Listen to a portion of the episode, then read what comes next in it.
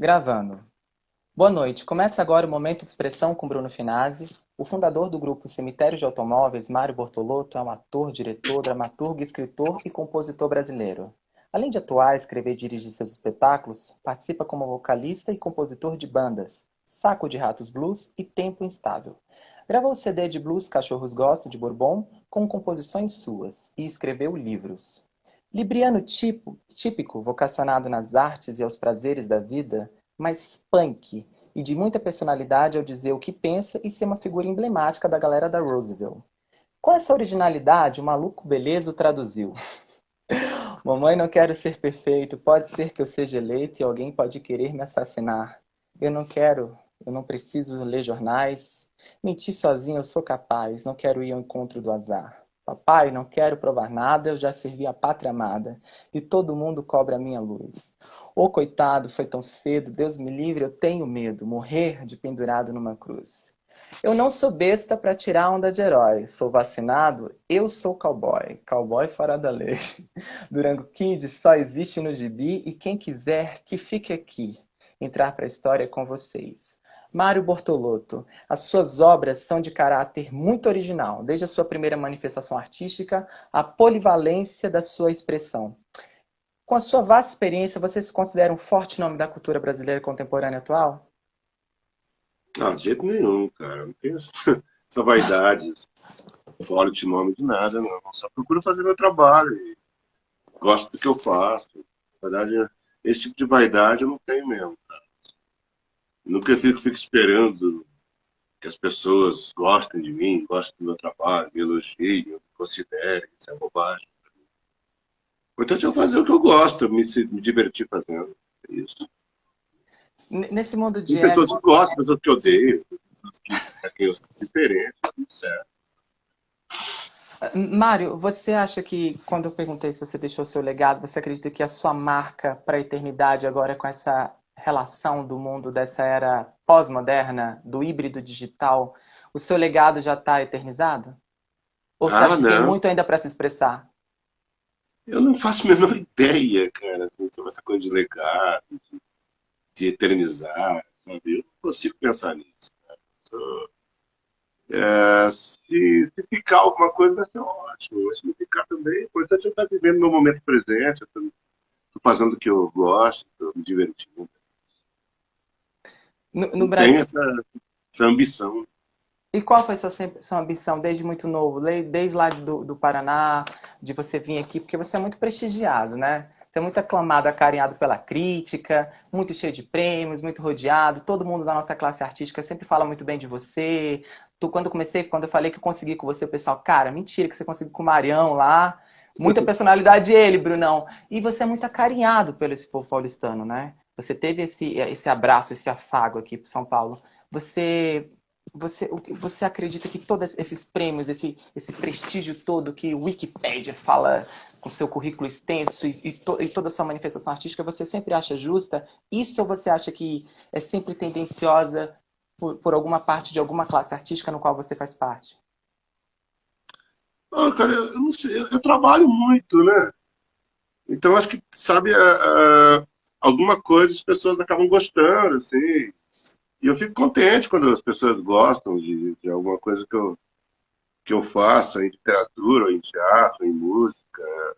E eu fico grato ao fato das pessoas, de algumas pessoas gostarem. Eu sei que tem muita gente que não gosta também, não tem problema nenhum, é isso que eu procuro dizer. Assim. Isso não me afeta. Eu estava procurando dizer esses dias assim, quando uma pessoa me elogia, eu não fico envaidecido. Não é por por nada demais. É porque quando me criticam, eu também não me importo. Entendeu? Então, assim, uma crítica ruim não me derruba e um elogio também me deixa nas alturas, nada disso. Eu continuo sendo o mesmo cara e acho que. E, e, e essa coisa das pessoas. É, você falou que as pessoas têm um carinho por mim e tal. Você é muito acarinhado. Eu, ah, que bom, né? Porque, assim, eu procuro fazer o possível para não ofender ninguém, para não, não ser o máximo mas que eu pudesse ser amigo das pessoas, eu prefiro, né, porra? Então, eu acho que é por isso, assim, talvez, né? Não sei. Mas aí a gente também tem um outro ponto, né, Mário? Você, como todo artista, ator, dramaturgo, um, um homem sensível à, à, à alma humana, você é, tecnicamente a gente deveria ser despersonalizado e você é muito personalizado, né? Você é muito cheio de personalidade, né? E ao mesmo tempo você, não que você não atua bem, não estou falando isso, eu estou falando que para o ator a gente é meio, a gente tem que estar tá muito sempre se personalizando para poder entrar outro. Você é muito cheio de personalidade. Você em algum momento, as suas obras elas têm muito de você, né? Seus livros, os títulos, você é muito preocupado com o título, você é um cara que gosta de dar esse impacto, a sua forma de se vestir é muito coach, tudo estiloso e tal, muito... tem uma vaidade ali discreta, mas você acha que essa sua formação artística, dessa sua personalidade toda, é para traduzir o que para o mundo? Porque você caminha em todas as vertentes da arte, Mário né? Você expressa de, muito bem. E aí é muito rock and roll, punk. O que que o, que que o Mário, na sua interesse, ele quer dizer ao mundo com todas essas manifestações artísticas dele? Porque no início você falou da, de, uma, de uma forma despretensiosa, e todas as suas entrevistas estudando de você, eu vi que você é muito despretensioso, mas tem que ter alguma mínima pretensão ali. Né? Eu vi que na vaidade você já deixou bem claro, mas qual é o que, que você qual o que, que você quer deixar? Não, se eu tenho a pretensão, a minha pretensão é procurar fazer o melhor possível que eu faço, assim, de procurar me aperfeiçoar no que eu faço, sabe? Então, se eu vou fazer um, um eu vou fazer, tô, acabei de escrever um, tô, aliás, estou ainda trabalhando no romance agora, que eu já escrevi, mas estou trabalhando o tempo todo, porque eu sou perfeccionista nesse sentido, então eu acho que talvez minha pretensão seja aí, sabe? Consigo, né? Consigo. Não... Oi, desculpa consigo que você fala, né? Perfeccionar consigo, né? Não com. É, comigo mesmo, né? Enquanto eu não mandar o livro para a editora, é, eu vou ficar reescrevendo ele. Enquanto o editor fala assim, ah, Marião, você tem que mandar, o deadline é semana que vem, se vira, maluco. Enquanto ele não fizer isso, enquanto, enquanto, ele não fizer isso, eu vou ficar reescrevendo, eu sou chato, eu fico ali mexendo. Sabe? Assim como uma peça de teatro, por exemplo, às vezes eu já escrevi o texto, a gente está montando, e Aconteceu agora com essa última picode que a gente está fazendo, está até online. Uh, eu já tinha escrito, a gente estava ensaiando, e durante o ensaio eu percebi que tinha umas cenas que, que eu queria reescrever, sabe? Então, eu falava para os atores, desculpa que vocês já decoraram que eu vou mexer nesse texto aqui. Sabe? Eu, eu acabo reescrevendo, coitado do ator. Já decorou e vai ter que redecorar tal, porque eu sou chato essas coisas assim, sabe? E às vezes eu corto, às vezes o ator já decorou, assim, um texto enorme, às vezes fala, brother, não tá, não tá ficando legal. Você vai me desculpar, mas eu vou ter que tirar essa cena, sabe? E aí o ator também fica chateado, porque o ator já decorou, tá gostando de fazer tal. Mas é tudo pelo bem do, do trabalho no final. Assim, então... Esse bem trabalho é o que? É lapidando a arte? É a, sua, a sua expressão? É isso, você acha, ô, ô Mário? É, o, o, quando você muda no sentido é porque o Mário de, de segundos atrás ele já é controverso com o Mário de, de outrora. E aí aquela ideia que ele quis exprimir, ou você acha que é simplesmente lapidando a arte ali? Não, lapidando o texto mesmo. Assim. Isso que você falou agora, eu acho bacana também, isso aconteceu comigo também, mas é com, esse, aí, é, esse aí é com passagem de tempo maior. Uhum. Entendeu? Às vezes, assim, um texto que eu escrevi lá em, nos anos 80 e 90, Aí, eu, aí alguém pede assim, ah, Mário, eu posso remontar aquele texto seu? Eu falo, puta, brother, até pode, mas eu vou mexer nele um pouco, sabe? Aí eu pego, antes de o cara deixar o cara montar, eu dou, eu reescrevo. Aí pode, pode ter uma coisa de eu estar pensando de maneira diferente algumas coisas, sabe? Tem coisas que eu escrevi nos anos 90 que já não acredito mais naquilo, entendeu? Hum. Enfim. Mas, mas não um texto assim, por exemplo, que eu estou fazendo agora, assim, de ontem para hoje eu já eu já te mudei de ideia, assim, isso acontece. Isso é coisa de estar trabalhando mesmo, assim, o texto, fazendo, puta, esse texto podia estar melhor, mais bem escrito, essa palavra que eu usei não está muito legal, sabe? Então você fica mexendo, mexendo até. E depois que estreia, ainda você fica achando um saco, puta, eu devia ter mexido mais. Então tem esse perfeccionismo. Então, se tem uma pretensão da minha parte, é de ser o mais possível perfeito, mas mas que agrade a mim, assim, não estou muito preocupado. Com a se... obra, né? Com a obra em é. si, né? Sim. Não que eu não queira que as pessoas gostem, mas assim, não é porque o cara falou assim, ah, Mário, não gostei. Acontece muito isso às vezes, sabe? Você faz uma peça você acabou de apresentar, você está em. Aí você vai lá pro bar, você tá afim de tomar uma cerveja com seus amigos, tomar um vinho ali, para conversar, falar besteira, sabe? falar de falar de, de, cinema, falar de mulher, falar de futebol, qualquer coisa. E aí acontece o seguinte, o cara vem encher seu saco e dizer, ah, eu, eu, eu, gostei da sua peça, mas tem um momento ali do teu texto que eu acho que você não podia fazer assim. Eu falei, brother, eu não pedi sua opinião. Você fala com a educação, assim. sabe, cara? Eu não estou interessado, eu estou eu tô afim de tomar cerveja com meus amigos nesse momento, sabe, cara? Assim, vamos, vamos falar de outras coisas. Porque eu não Quero vou ser mudar. despretensioso.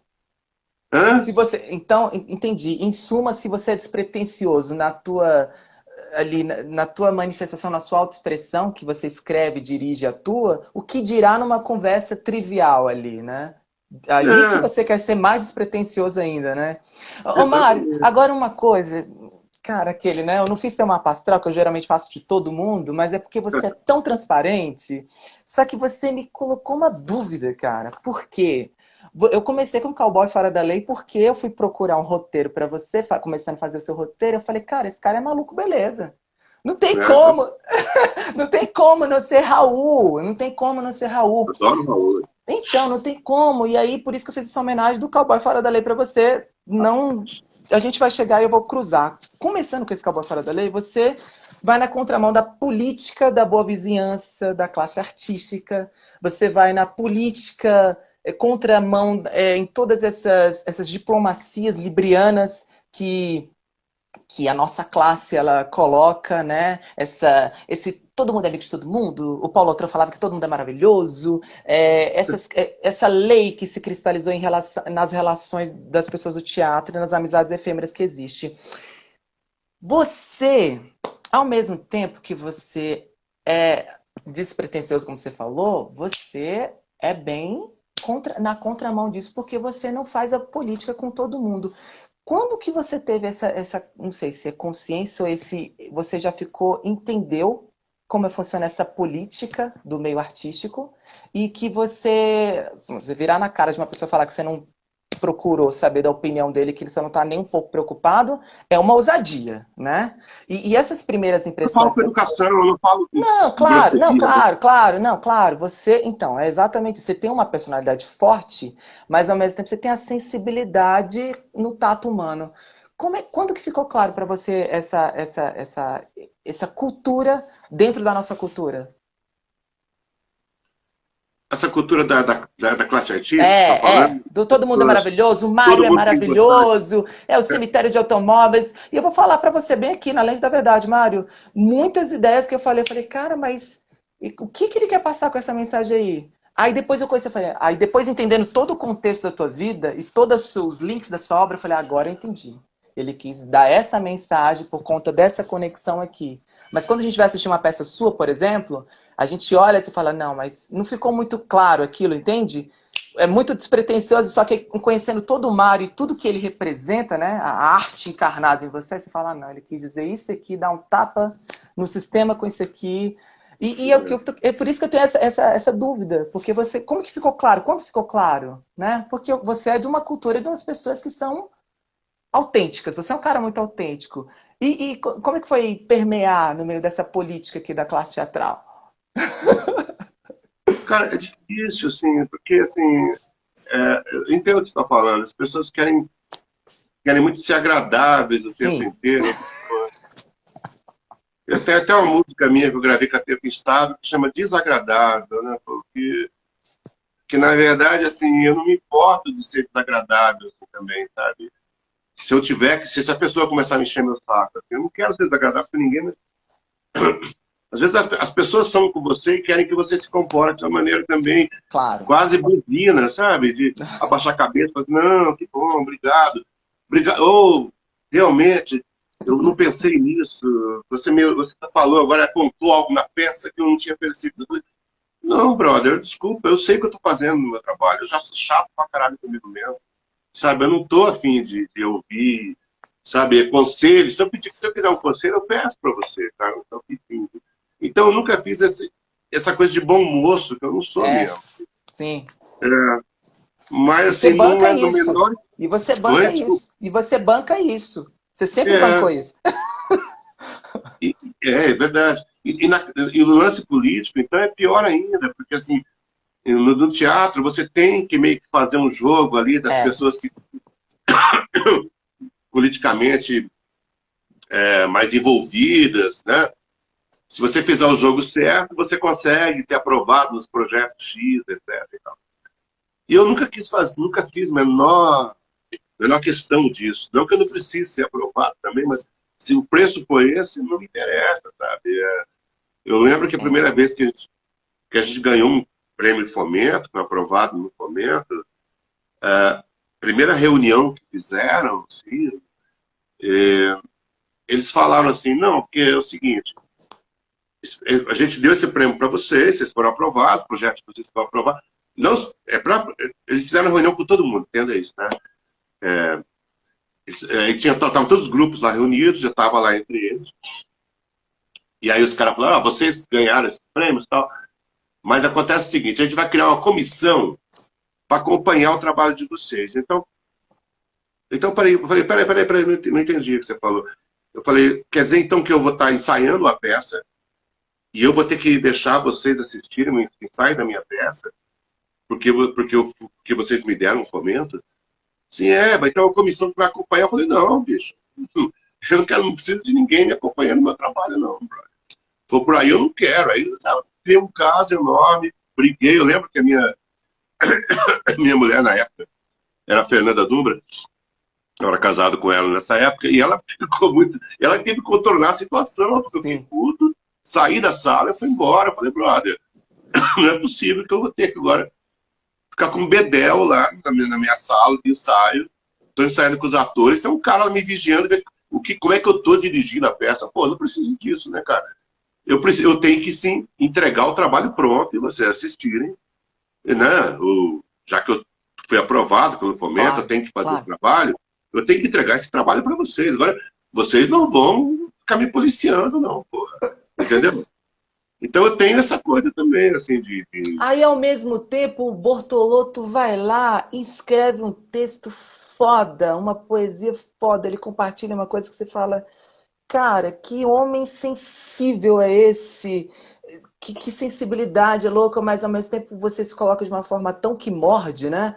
E eu, eu fico. É, é, e eu, eu falo, cara, mas às vezes é, essa originalidade que eu falo que você é um cowboy fora da lei. E parafraseando isso, o Bortolotto, você não sou besta para tirar onda de herói. No episódio tão falado que se cristalizou sobre você, que todo mundo fala, porque você dá 10 entrevistas, tem que falar sobre isso. É igual a, a Fernanda Torres. Toda entrevista ela tem que falar da mãe dela, Fernanda Montenegro. No mesmo caso, vai ser um mito que te persegue. Para a gente exorcizar isso aqui, né, aproveitando com todo respeito, com toda empatia o que aconteceu contigo, é o que aconteceu com você com seu amigo. Ali você acha que você tirou onda de herói? Ali você acha pois que é. você bancou essa personalidade na lente da pois é. verdade? É. Eu tenho muito medo que pensem que eu tirei meu de herói, cara, porque eu acho que eu não fui herói porra nenhuma. É, porque assim, as pessoas falam esse negócio. Ah, porque criou, ah, virou um mito, né, o, o Bortolotto? Virou, né? Sim, sim. Eu, eu, eu sempre desminto isso. Porque, mano, como é que eu vou saber? Eu tava tão bêbado, eu tava com uma garrafa de Jack Daniels na cabeça. Eu não tava na minha, sabe, consciente do que eu tava fazendo, assim, tipo, ah, vou fazer, vou agora bancar o fodão e vou vou enfrentar os bandidos, ou, ou não sei o que, eu vou defender minhas amigas, como muita gente falou que eu fiz. Se é. eu fiz isso, eu estava inconsciente, cara. Não foi uma coisa consciente isso. Eu lembro, eu lembro de flashes dessa noite, sabe? E eu só lembro de coisas que me contaram depois do que eu fiz, sabe? Então, é, eu reagi uma agressão, na verdade. Todo mundo sabe a história, os caras entraram, mandando todo mundo deitar no chão, cacete, pá. Eu não deitei, não é porque eu sou fodão nem nada, é porque eu não aguentava levantar na cadeira, de tão bêbado que eu estava.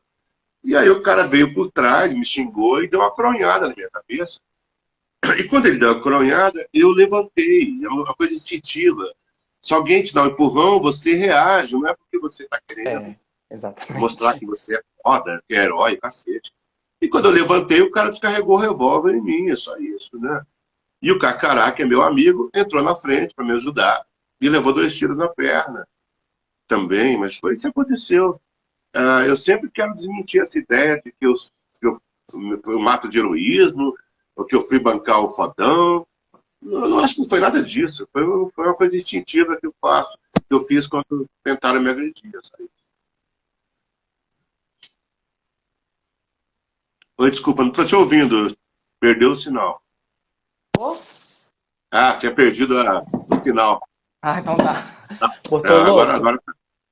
Ainda, ainda dentro desse tema, Wikipédia, eu sempre gosto de citar o que o Wikipédia fala, porque é uma oportunidade de o artista desmentir o que é colocado na internet. Porque muitas vezes a gente não sabe quem alimenta aquilo, né? E a internet, é. ela é uma terra de ninguém. O Wikipédia, ele põe o que ele quer.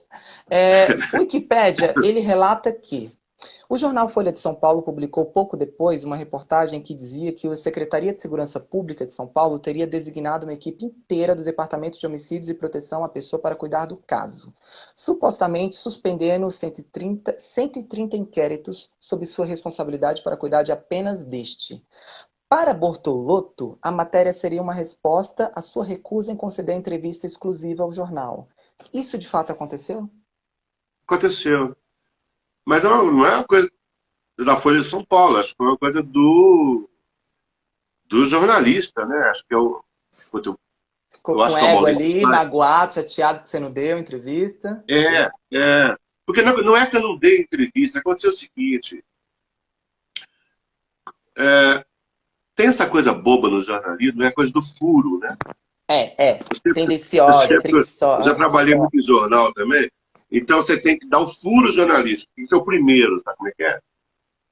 E, porra, o JB Medeiros, que é do estado de São Paulo, é muito meu amigo, lá de Londrina, assim, amigo de, da gente beber junto, jogar futebol junto, caramba. Que é um jornalista. Agora ele escreveu uma, a, a biografia do Belchior, Raul, né? ele escreveu, é um brother amigo meu lá de Londrina. E ele falou assim, ô Mário, você, você dá entrevista para mim pro Estadão? Falei, claro, pô, imagina, vocês vêm aí e tal. Tava ainda. Não conseguia nem andar direito, tava lá em, na vacina. Uhum.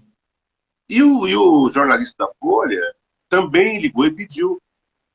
Aí eu falei, brother, o negócio é o seguinte, eu tenho que dar uma entrevista pro JB. Vamos fazer o seguinte, eu dou entrevista no mesmo dia para vocês dois. Aí ele falou que não, ele queria, ele queria primeiro, antes do, do Estadão. É, não, cara, não foi a Folha que fez isso. A Folha sempre me tratou bem. Eu estou falando do, desse jornalista em especial. Aí ele falou assim: não, eu quero primeiro. Eu falei, pô, brother, desculpa, primeiro não vai rolar. Eu vou dar no mesmo dia para os dois, para não, não ter essa coisa de. Mesmo que o JB sendo meu amigo, eu acho que o JB entende, o JB aceitou tal. E, ele, e o cara não entendeu. O cara ficou puto comigo, porque eu não, não dei um furo jornalístico, essa bobagem furo. Aí, aí, aí o cara ficou meio puto comigo. Bortoloto deu uma travada. Gente, foi o meu ou foi do Bortoloto? Foi do Bortoloto? Vamos ver aqui. No sinal tá tudo ok. Mário? Mário? Gente, será que eu vou ter que abrir Putz, essa gravação? Vou convidar ele novamente aqui. Gente, falando sobre o podcast, o podcast deu uma travada porque a internet deve ter oscilado, a minha ou do Mário, mas eu acredito que foi do Mário, porque o meu sinal está ao vivo aqui. E vou mandar o convite novamente e a gente continua. Tudo bem? Então, só para quem está acompanhando o podcast, está escutando o programa em alguma plataforma, já saiba que ainda deu uma caída na internet. E eu vou mandar o convite novamente para ele para a gente dar sequência nisso. Tudo bem? E aos fãs do Mário, vamos continuar, porque esse podcast tem que estar gravado. Mário, caiu! Vamos continuar?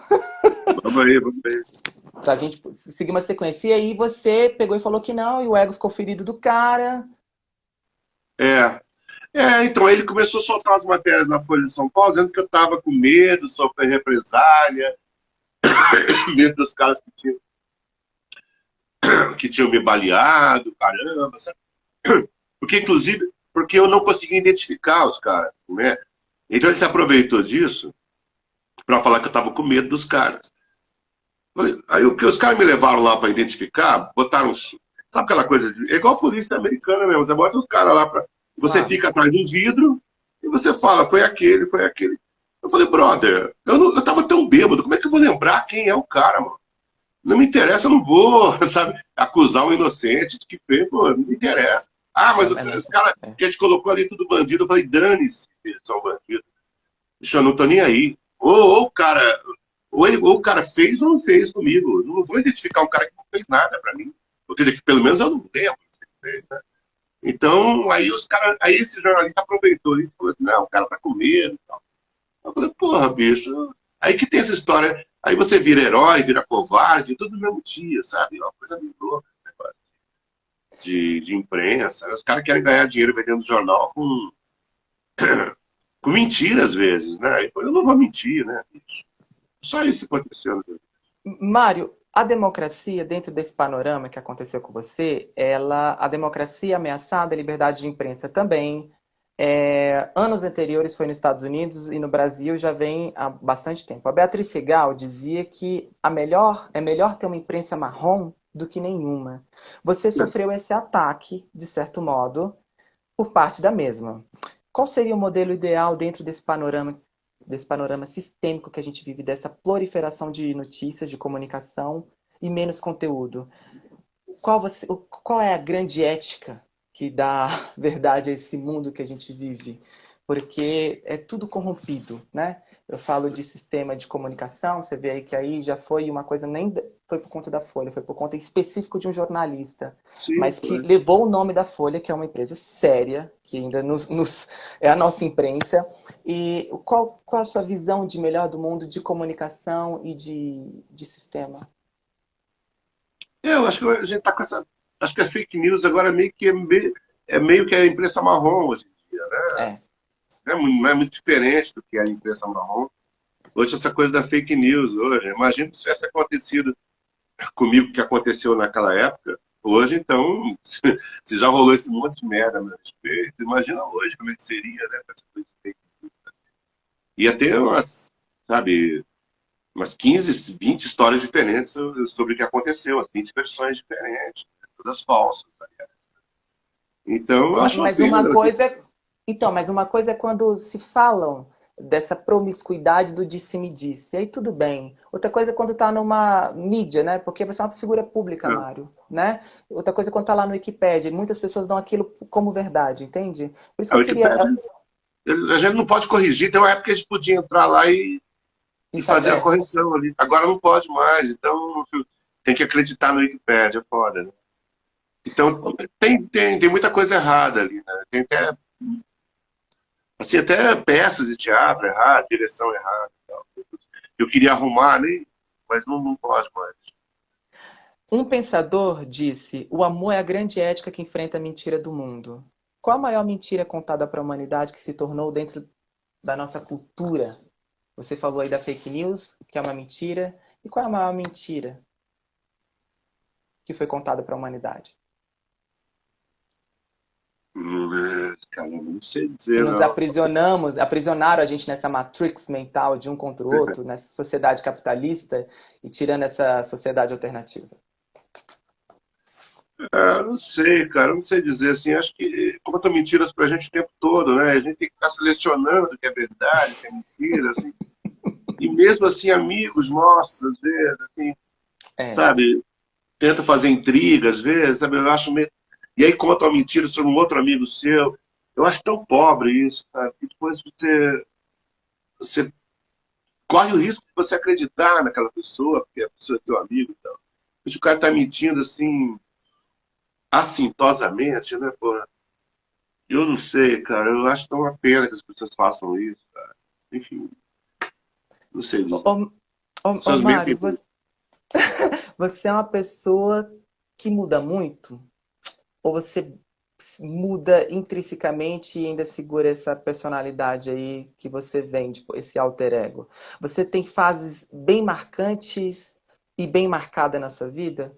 Todos esses episódios, esses mitos, folclores, verdades ou não, enfim, suas artes, as manifestações artísticas, como é que é a sua, como seria dividida a vida do Mário em tudo que que compõe você? Eu, eu, acho que eu nunca mudei quase nada na minha vida, brother. Assim. O que eu fiz foi aperfeiçoar o que eu, que eu vinha fazendo desde moleque. Assim, eu nunca tive uma, uma, opinião sobre algo que falei, nossa, não penso mais nada daquilo, eu sou outro cara hoje. Até com essa coisa toda do, do, do incidente que teve comigo, as pessoas o que, que você mudou com essa experiência? Eu não mudei porra nenhuma, cara. Sabe? Eu continuo acreditando nas mesmas coisas, sabe? As pessoas, ah, porque você agora vai, vai. As pessoas acham que você vai se converter, vai virar religioso. É. Eu acho muito louco isso, porque. aí, esses dias até me entrevistaram e falaram assim, pô, mas. Falaram assim, você não acha que você foi um pouco ingrato de não agradecer a Deus por você ter se salvado? Eu falei, brother, como assim? Eu agradeço todos os dias, não só a Deus, né? Agradeço a Deus, agradeço aos meus amigos que me salvaram naquele dia, agradeço ao, ao policial que me jogou dentro do, do, do, do porta-malas do Corsinha, eu agradeço aos médicos que me salvaram, sabe? Então, eu, na verdade, eu sou grato a todo mundo. Sou... E Deus também, obviamente. Eu sou católico, caramba. As pessoas são loucas, assim, ficar viajando, sabe? Eu não sou dinamita, claro. Mas sou católico. Pô. Eu, eu fui seminarista cinco anos. Vocês não entendem isso. Né? Aí fico falando, pessoas falam muita bobagem sem te conhecer. É muito louco isso. E, e Mário, você abre possibilidades fora do mercado normal da arte? Você já foi para várias vertentes, como a gente começou aqui falando, seu extenso currículo, e olha que ainda ia dar mais folha ainda. Mas você abriria, tem alguma vertente da arte que você ainda não se expressou e você queria se expressar? Colocar essa sua personalidade ao mesmo tempo essa alma sensível? Ah, eu gostaria de fazer tanta coisa, cara, mas assim. Tipo, porque eu você, tenho... você banca suas Por exemplo, eu, eu, eu, gostaria de ser, eu gostaria de desenhar história em quadrinhos. Entendeu? Eu sou fã de história em quadrinhos. Eu, quando eu era criança, eu ficava desenhando, eu fazia histórias em quadrinhos, em papel de. em cadernos de escola, assim, sabe? E fazia o número um, número dois, número três, número quatro, quando eu tinha sete, oito anos de idade. Mas eu não sei desenhar bem. Então é uma pena. Então, não sei. então é algo que eu não vou conseguir fazer nunca. É uma frustração. Então, se um dia eu conseguir roteirizar uma história em quadrinhos, já vai ser legal pra caramba pra mim.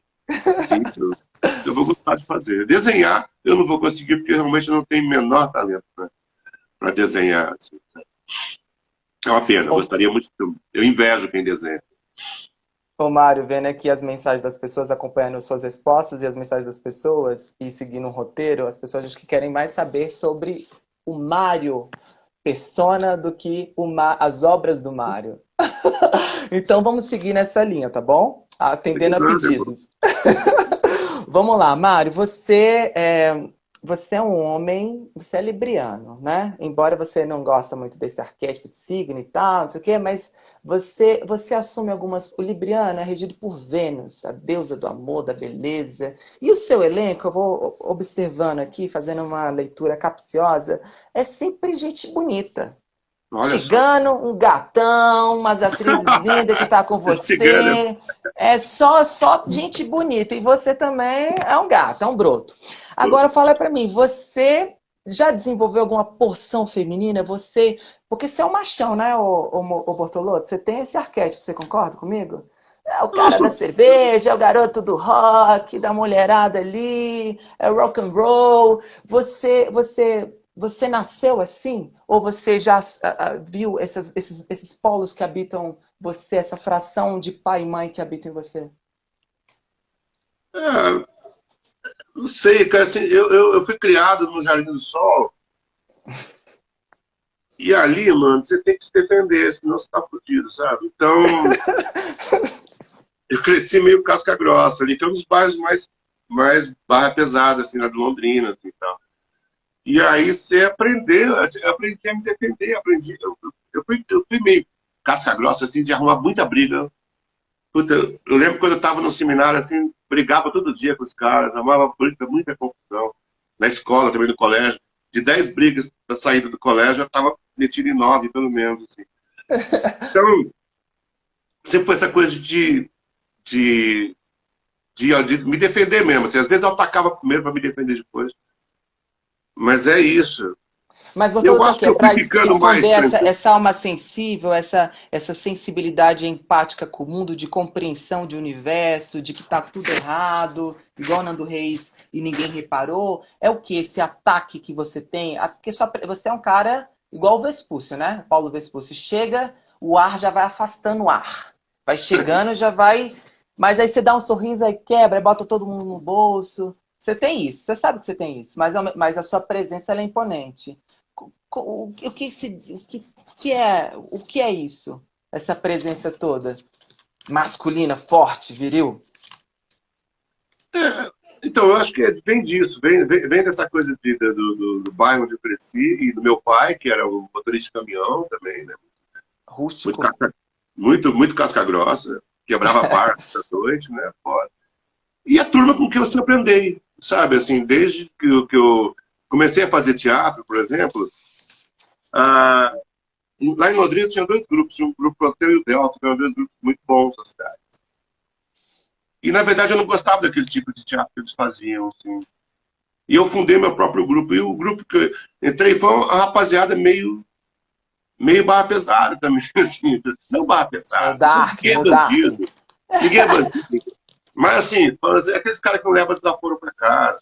Então, a gente pegou meio essa fama. Tipo, a gente ia nos festivais de teatro, os caras já falavam, puta, lá vem o grupo, grupo do Mário. Esses caras esses caras são encrenqueiros. Tal. Esses caras, esses caras e era bobagem, na verdade a gente não queria, né? a gente queria fazer amizade com todo mundo, né? a gente queria ficar de boa, assim, sabe? Então, eu acho que o fato de eu, de eu sempre gostar de literatura e de teatro, e de, isso foi me deixando muito mais diplomata, eu diria, assim, sabe? Total, lidar com total.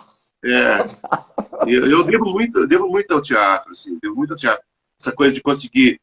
É, como, digo, como eu digo para uns amigos meus, assim, eu prefiro desarmar as bombas hoje, né? Do que, do que quando do que Porque acender as pessoas já esperam a dinamite de você, né, Mário? Ô, então, Mário eu, e a coisa que eu não quero que... é brigar com ninguém, sabe? Eu não tenho vontade nenhuma de arrumar confusão com ninguém. Então eu sempre, eu sempre tento acalmar assim, as pessoas. Quando as pessoas querem brigar, eu sempre tento contemporizar, na verdade, sabe? Eu sou muito fã disso. E sou fã de quem e quem tenta contemporizar também, de quem não fica brigando, não gosta, não gosta de briga, sabe? não gosta de confusão, não. Mário, quando você está aqui em São Paulo, você, homão, com essa casca de genética, ancestralidade aí, rústica e tal, prussiana, quando você chegou no teatro, no, no, teatro e você vindo essa galera aqui de São Paulo, essas relações, essas promiscuidades nas relações, promiscuidades também sexuais, como em todos os movimentos, todas as classes têm, drogas. Qual so... Você já perdeu em algum momento? É... Você experienciou muitas coisas. Você fala com muita propriedade nos seus personagens quando você está no teatro, sabe? Você tem um peso quando você fala sobre drogas, sobre as coisas. É, como é que é as suas relações hoje com sexo e com essas, essa sexualidade hoje, agora, 2021? Como é que é a sua relação com isso? Você ficou muito tempo nesse escapismo ou não faz mais? Como é que é a sua relação com isso, sexo e drogas? Ah, eu sou a favor da liberação de todas as drogas possíveis, né? primeiro lugar. É, eu acho uma hipocrisia essa coisa da, da, da política antidrogas. E eu, eu, não, eu não sou, eu sou, eu sou um cara que quase não usa drogas. Assim, tipo assim, ah, já, já, já, usei, já usei todas. Mas não sou um cara que usa com frequência. Eu bebo muito. Eu gosto muito de álcool, né? Mas, assim, nunca tive problema com droga de, de não usar, sabe? De pintar, para experimentar, se meter quase todo tipo de droga que me, que, que me apresentar, eu usei. E não tem problema nenhum com isso. E acho que devia liberar tudo. Por quê? Eu acho que, assim, o dinheiro que você gasta numa, numa nessa política antidrogas é muita grana. E essa grana está enriquecendo sempre as mesmas pessoas. São os políticos, estão enriquecendo com isso. É a classe. Não, quando vem com esse discursinho de ah, porque a droga vai invadir a casa, vai porra nenhuma. Enquanto tiver proibido, vai invadir. Vai invadir porque, bicho, o que é proibido é legal e as pessoas querem usar. A garotada não vai parar de usar droga porque é proibida. sempre tem um jeito de arrumar, caramba. E a, garotada vai atrás. Então, se fosse liberado, ia acontecer o seguinte: ia acabar com essa porra, ia acabar de gastar dinheiro com isso, ia acabar de. A polícia ia parar de. Ah, tem que aparelhar a polícia para combater, fazer o combate antidrogas. Não, porra. Sabe? Eu acho que esse dinheiro que você gasta né, com campanha antidrogas, né, empreender pessoas que se drogam, nossa, grande coisa. É. Eu acho que esse dinheiro devia ser gasto em, em clínicas de reabilitação para quem quer se reabilitar, sabe? E de graça para as pessoas que querem se reabilitar, de usar, não querem mais usar droga, tem clínica ali, o governo paga para você se reabilitar e ficar legal, sabe? Agora, assim, ficar, ficar punindo as pessoas que usam, caramba, sabe? Ficar prendendo e, e, e o dinheiro que você gasta com isso, meus, se tem algo proibido, se é droga, quem está ganhando dinheiro com isso são os políticos, cara. Você pode ter certeza disso. Não é. Sem dúvida. Ô, ô, ô, Mário, você, mas você, o Bortoloto, seus fãs aqui estão curiosos. A Rita Malô está interagindo com a gente aqui e ela foi, sempre confessou para mim que usou muita droga com a época com Cazuza e hoje está numa outra é onda. Você, pois é. Você acha que você teve algum declínio você já chegou no ápice naquela época do anos 90, uma explosão de tudo aquilo.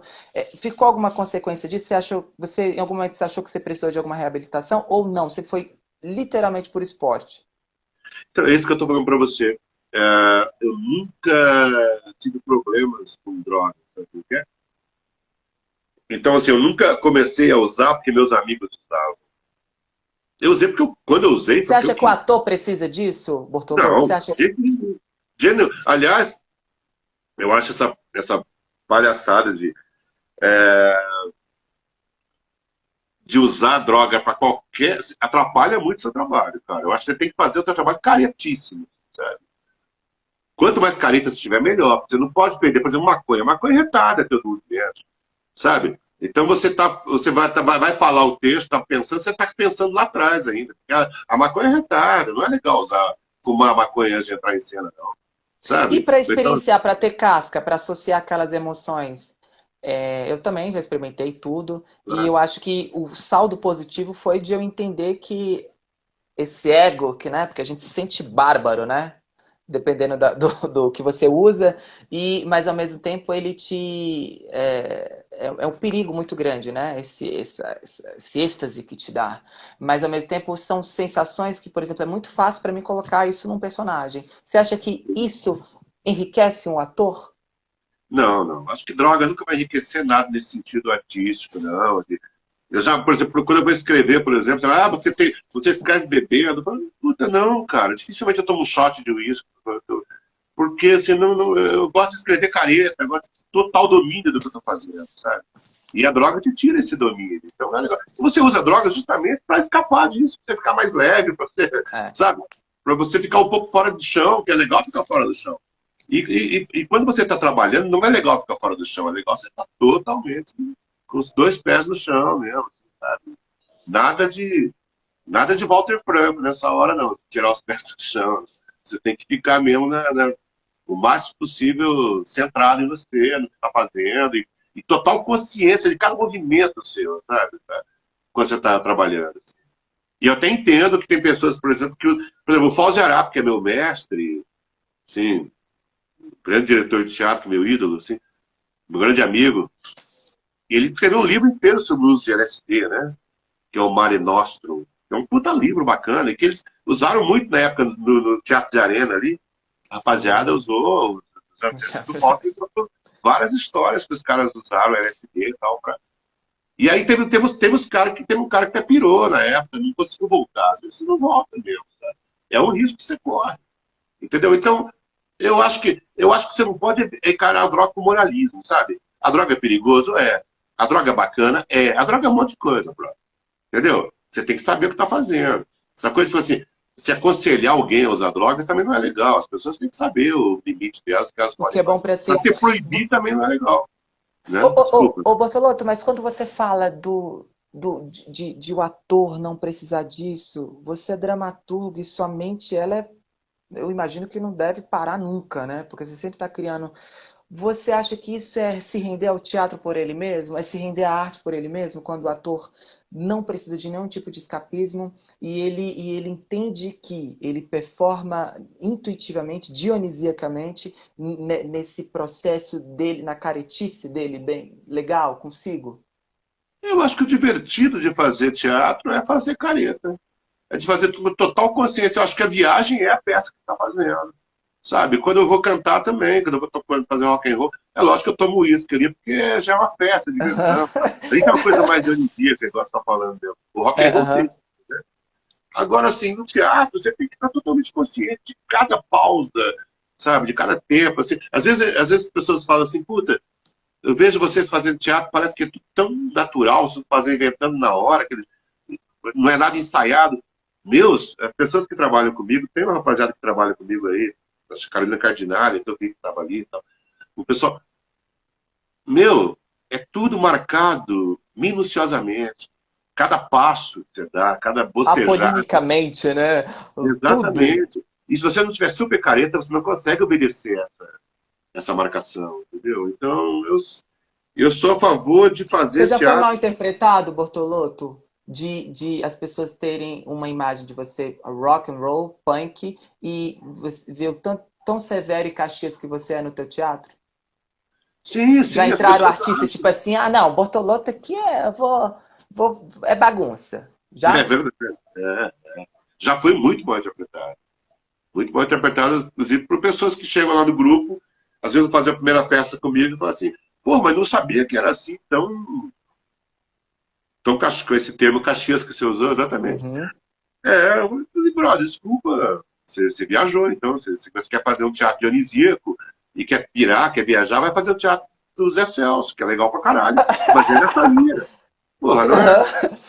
Eu, eu, eu acho o Zé Celso ótimo, acho um gênio, mas ele faz o teatro nessa linha.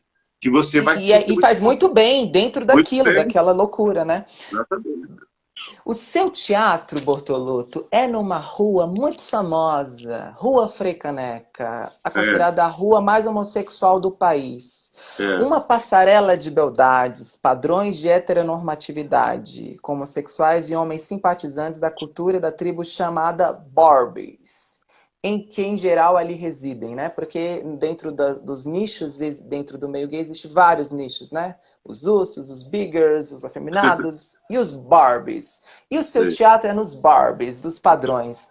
É, você acredita que esses padrões, que de algum modo seu teatro está ali, né? E você é esse exemplo da heteronormatividade do homem, cis, bonitão, mulher, bebida, uísque, uísque a Google.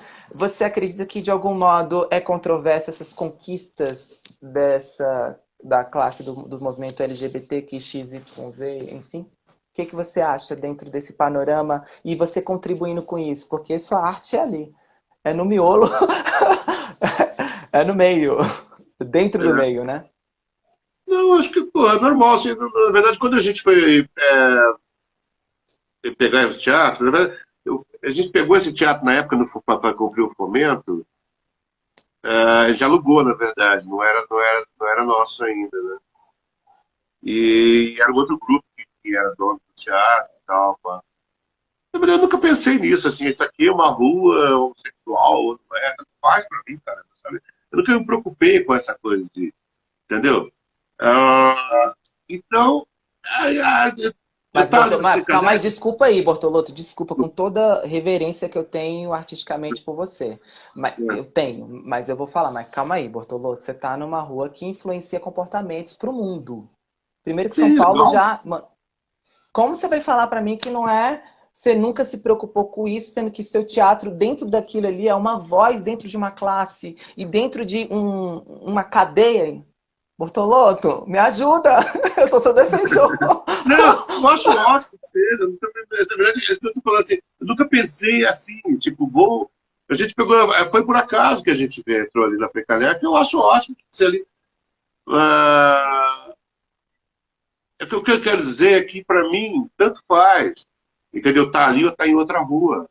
Sabe? Que é bacana estar tá ali, nunca me incomodou estar ali com a rapaziada. A rapaziada vai lá no teatro, frequenta e é ótimo, pô, sabe? Eu só acho isso. E, Mas se fosse em outro lugar, também se fosse ali no meio da Cracolândia, também seria legal. Entendeu? É isso que eu quero dizer. Nunca foi Mas algo você nunca pensado. pensou em. Entendi. Mas você nunca pensou em utilizar aquilo comercialmente? Apesar que você Não. nunca foi muito ligado a êxito comercial. É, né? exatamente. Pô, acho que eu preciso de alguém para me aconselhar comercialmente, porque eu nunca pensei nessa coisa de comercial. né? eu posso fazer para. Nunca, nunca, nunca. Por isso que eu sou. Eu, eu digo, por isso que eu digo que eu sou. é, às vezes brincando que eu sou um fracassado. Eu acho que eu não sou um fracassado, isso é uma brincadeira minha. Né? Porque eu acho que eu consigo fazer as coisas que eu gosto e. Então eu já não sou fracassado mais. Né? Mas assim, eu nunca pensei nesse, nesse, nesse lado comercial do meu trabalho. Né? Eu sempre faço o que eu estou afim de fazer naquele momento.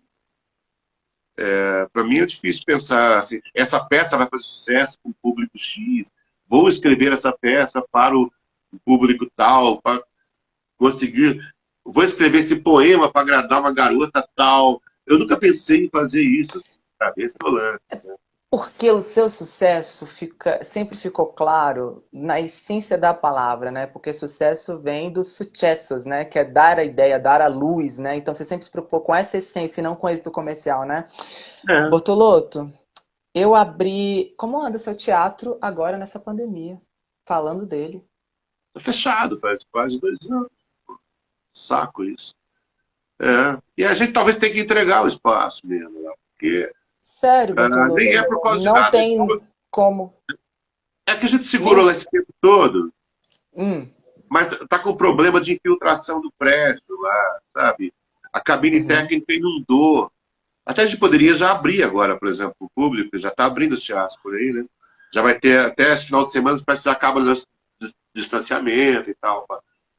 Mas ele não pode abrir o nosso porque o prédio está com problema de filtração e prejudica justamente o teatro lá embaixo, que o teatro fica no térreo. E inundou a cabine técnica toda, o ar-condicionado caiu por causa dessa infiltração. E eles teriam que arrumar, né? Porque assim, a gente não pode arrumar. Porque o problema não está ali no nosso teatro, está lá em cima, lá no sétimo, oitavo andar. Entendeu? A gente não tem nem como arrumar se a gente tivesse uma grana. A gente não tem dinheiro para arrumar também. Mas se a gente tivesse dinheiro para arrumar, a gente não poderia arrumar o espaço, entendeu? Então, o síndico do prédio, ele não quer. Ele não gosta da gente, né? Ele prefere que tenha uma farmácia ali embaixo, um mercado, do que ter um teatro ali embaixo. Então, o síndico é bolsonarista, é claro, né? tem que ser. Então, ele, é óbvio. E aí ele, ele não gosta da gente. Então, ele prefere que a gente saia. Então, ele não vai arrumar aquele espaço. Então, a gente vai ter que entregar por causa disso. Uma pena, uma pena. A gente não poderia abrir é uma isso. pena porque é uma referência ali naquela rua, né? Tão Exatamente. comercial, né? Tão comercial. Uma rua que tem, acho que 11 academias, 14 academias. Ter Eu não sei porque eu frequento academia. Minha vida, não nem Não, O Tigano deve Não, saber. O Tigano que é o rei da Mas- academia. não tem como não dizer. O Tigano é o rei da academia, mas É, não tem da como não dizer, porque ali todo lado que você olha é uma academia. É isso, de todos os preços, todos os gêneros. Bortoloto, pra gente finalizar, você falou que você é católico e com uma mente super saudável, nada judaico-cristã. É, eu queria que você fina- finalizasse qual foi a sua ideia e compreensão de mundo dessa culpa do cristianismo inserida no consciente coletivo e na barganha da fé e suas percepções sobre isso, porque você mostrou que você pode ser um religioso, pode ter tido uma, uma doutrina, um dogma ali, né, na sua formação, na sua gênese ali familiar, no seu primeiro núcleo, mas ao mesmo tempo você não ficou louco. E a gente tá vendo quantos religiosos estão cada dia mais loucos. Eu queria que você desse seu panorama aí sobre isso, cara. Os religiosos hoje em dia estão muito fortes, cara. Não é- dá para acreditar. É impossível você entrar na igreja. Eu gosto muito de igreja, uma igreja vazia, sabe? É, não a igreja evangélica, porque a igreja evangélica até é fechada, só, só abre quando o pastor está lá berrando. É, então, o- o- a igreja, mesmo a igreja católica, eu, eu gosto de ir está vazia. assim. Eu não gosto muito de ritual, de culto. Né? Eu não sou chegado em culto, não, sabe? Então, às vezes as pessoas falam, ah, Mário, eu vou tomar o santo daime. Eu falo, pô, não vou porque tem que rola um culto, lá rola um negócio de cantar hino, sabe? E aí eu não vou, porque eu vou, se, se me botar uma garrafa, um copo de daime na mesa, eu tomo agora, mas pra cá, eu respeito, uma, eu, lógico, tem que fazer a porra do hino e tal. Aham, Então, eu aham. prefiro, eu prefiro não tomar se tem que fazer esse negócio aí, sabe? esse negócio todo. Então, eu não sou chegado em, em ritual de maneira nenhuma. Assim. Então, por isso que eu não vou.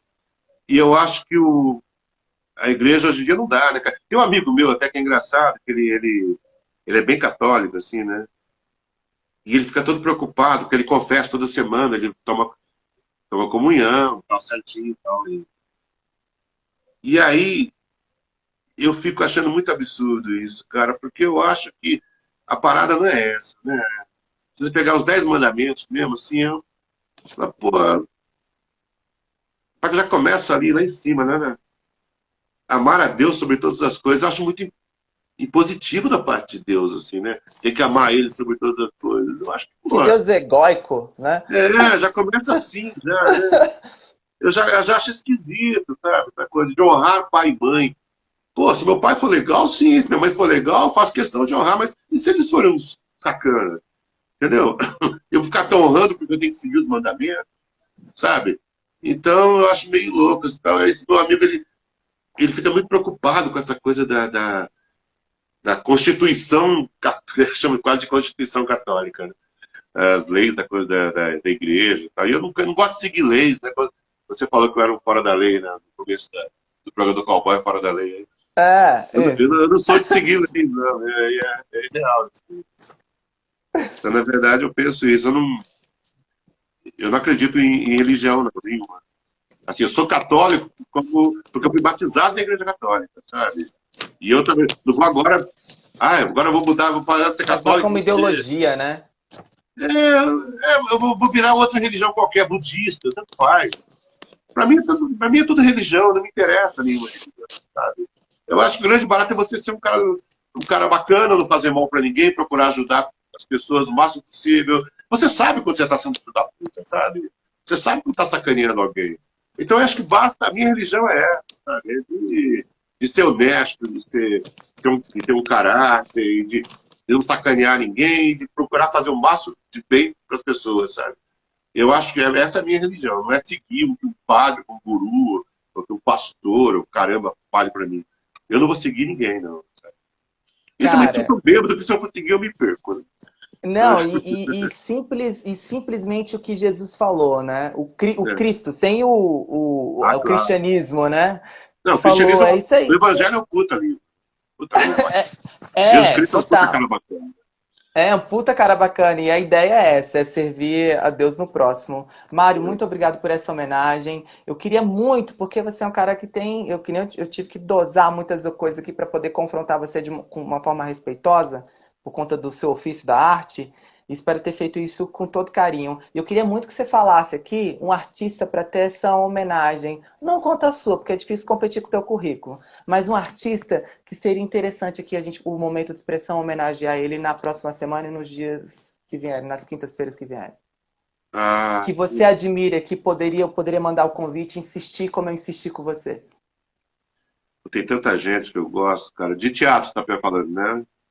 De teatro. É, da arte. Arte, cultura e espiritualidade é o nosso pilar. Porque, embora você seja um ateu, você é muito mais eu não sou um ateu, ateu graças. Não, mas. É, assim, sou... o ateu. O ateu então, ateu. Eu não acredito nesse Deus que os desse caras. Deus parecem. diabo, desse Deus diabo. Seu ateu do Deus diabo, dessa religião aí. Porque esse Deus que mata, julga, é um diabo e não Deus. É, é. você. Mas um artista, assim, que a gente pudesse homenagear, assim, fazer essa homenagem aí, com todo esse roteiro bacana. Você já entrevistou o Zé Carlos Machado? Do Tapa? Quem? Zé Carlos Machado, do Tapa? Do grupo Tapa? Zé Carlos Machado. É. Não. Eu achei ele um ator brilhante, cara já trabalhou comigo. E ele trabalha lá com, com o grupo Tapa.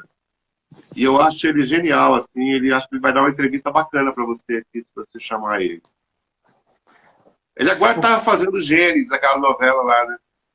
Ninguém é perfeito.